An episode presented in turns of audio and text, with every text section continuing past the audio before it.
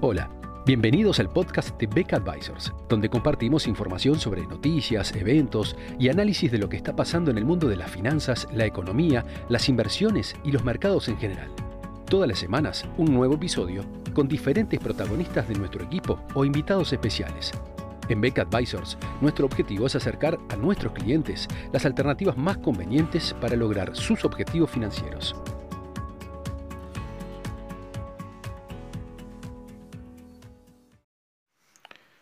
En esta charla de hoy queremos aprovechar la oportunidad para invitarlos al webinar que vamos a dar el próximo miércoles 24, eh, en el cual vamos a analizar un tema que hemos venido tocando en algunos de estos informes eh, y que sigue siendo un tema de preocupación en los mercados, que es la cuestión de la deuda pública de, eh, sobre todo de los países desarrollados, vinculada a, eh,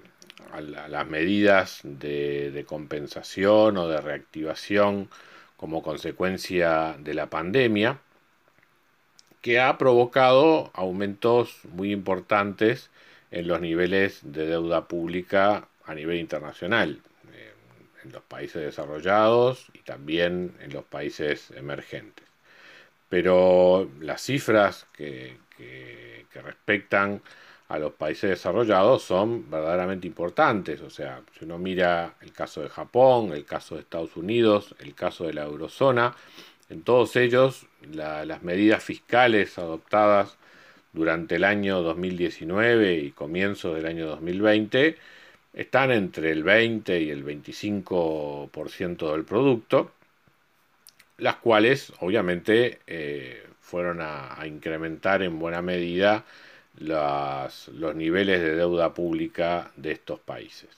Eh, ¿qué, implica esto hacia el futuro desde el punto de vista de las consecuencias de la economía mundial? Bueno, eso ha sido un objeto de preocupación que lo vamos a analizar en, esta, en este webinar, pero en el informe de hoy, de alguna manera, podemos adelantar o, ir viendo algunas cuestiones que vamos a ver en profundidad en, esa, en ese evento. En primer lugar,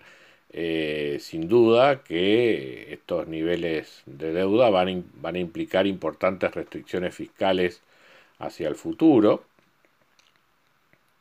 pero eh, por sobre todo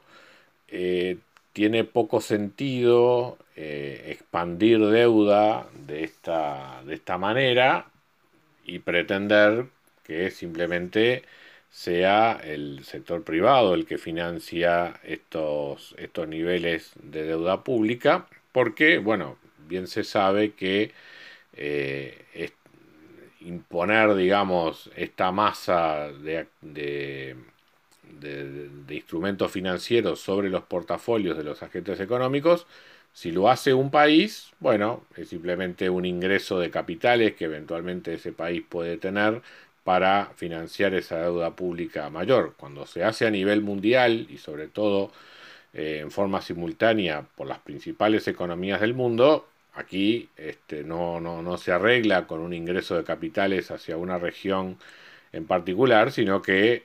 el mundo en su conjunto, en definitiva, es como una economía cerrada, y en una economía cerrada, un aumento de deuda pública de esta eh, magnitud termina desplazando o presionando ya sea el consumo privado o las, o las decisiones de, o los recursos que se destinan al financiamiento de la inversión. En definitiva, la deuda pública termina desplazando o consumo privado o inversión privada.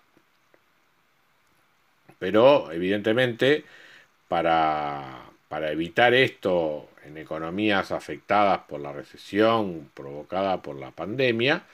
eh, la forma de, evitar este desplazamiento en definitiva es con expansión monetaria y en definitiva son los bancos centrales los que terminan comprando buena parte de esta deuda, en definitiva, haciendo que la, política monetaria acompañe el esfuerzo fiscal y de esta manera eh, termina siendo la expansión monetaria en última instancia la que da los recursos para, la, eh, para las medidas fiscales eh, realizadas para mitigar los efectos del coronavirus. Así que esta cuestión fiscal trae de consigo una, cuestión monetaria de fuerte impacto en la economía mundial y que en los últimos tiempos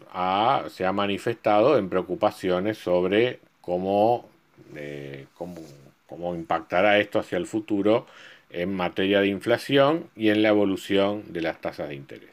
Ya hemos dicho varias veces que, y, esto lo vamos a analizar en detalle el próximo miércoles 24,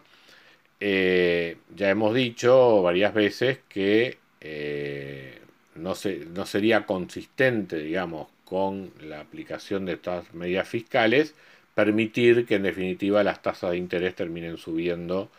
como eh, consecuencia de la deuda pública o las expectativas de inflación. Y que en definitiva los bancos centrales van a actuar para mantener durante mucho tiempo en niveles bajos las tasas de interés, ya no solo para reactivar la economía, sino además para que toda esta deuda pública se pueda absorber y en buena parte licuar con esta mayor inflación que eventualmente puede venir hacia el futuro. Entonces, eh, uno de los aspectos que vamos a mencionar y sobre el cual vamos a, detallar bastante es, bueno, cuáles son las consecuencias para la economía mundial de vivir durante varios años más con tasas de interés reales muy bajas, eh, eventualmente negativas por algún momento o muy cercanas a cero. Eh, ¿Qué consecuencia va a tener ello sobre el ahorro, digamos, eh, y sobre los distintos instrumentos financieros? Sabemos el efecto que tuvo sobre la economía norteamericana, la, reducción en los tipos de interés desde la segunda mitad de los 80 en adelante. O sea, eso llevó a convertir a la economía norteamericana en, una en la cual eh, predominaban los superávit de cuenta corriente hasta la década de los 70 y comienzo de los 80, en una economía donde las tasas de ahorro cayeron significativamente y pasó a tener en forma recurrente déficits en cuenta corriente, con, digamos, como contrapartida de esa caída en el ahorro y aumento en el consumo. Claro que un país en forma aislada puede tener déficit de cuenta corriente, cuando todas las principales economías del mundo están en la misma postura, no es posible que todas tengan el mismo resultado. Entonces, o bien algunas regiones del mundo compensan ese efecto y ahí va a haber Vamos a analizar justamente el rol que puede jugar China a ese respecto. O deberá darse un proceso de ajuste en las cuentas corrientes de eh, estos países que seguramente va a provenir vía depreciación cambiaria, dado que el mecanismo de tasa de interés seguramente esté reprimido por la acción de la propia política monetaria, lo que nos pondría en una situación similar a la que en tiempos relativamente recientes observamos luego de la crisis de 2008-2009, aquella famosa guerra de monedas eh, que, generó, digamos, muchas tensiones a nivel internacional en cuanto a eh, qué países en definitiva eran los que terminaban soportando la, carga del ajuste, del ajuste fiscal. Este ajuste fiscal va a ser mucho mayor eh, y proveniendo de economías grandes es difícil pedirle a economías pequeñas que eh, compensen ese efecto, con lo cual probablemente también en parte el proceso de ajuste en estas economías grandes tarde o temprano va a venir por, la, por el lado de la inflación, que es la que va a terminar haciendo también parte del ajuste fiscal. La única manera de evitarlo sería pensar una cosa que yo creo que políticamente va a ser poco probable, que los países reviertan los déficits fiscales a través de impuestos u otras reducciones en los gastos, que yo creo que eh, va a ser más difícil de, implementar. Entonces, estos son los temas en los cuales nos vamos a estar ocupando el próximo miércoles 24. Lo que hemos hecho hoy es un poco adelanto de estas conclusiones, pero vamos a ver un poquito más en detalle no solamente cuáles son las implicancias económicas de estos altos déficits fiscales y los, y los niveles de endeudamiento que han venido de ellos, sino además también su efecto sobre los mercados y las distintas estrategias de inversión que pueden derivarse a partir de ello. Nos vemos entonces el próximo miércoles 24 en esta forma virtual eh, vía Zoom, pero de todas maneras va a ser una buena oportunidad para retomar el contacto con todos ustedes. Muchas gracias a todos por escuchar otro episodio del podcast de Beck Advisors. Te invitamos a compartir este podcast con tus amigos, colegas, dejarnos tus comentarios o reviews y seguirnos en nuestras redes sociales Instagram, Twitter, LinkedIn y también nuestro canal de YouTube. Visítanos en nuestro sitio web becadvisors.com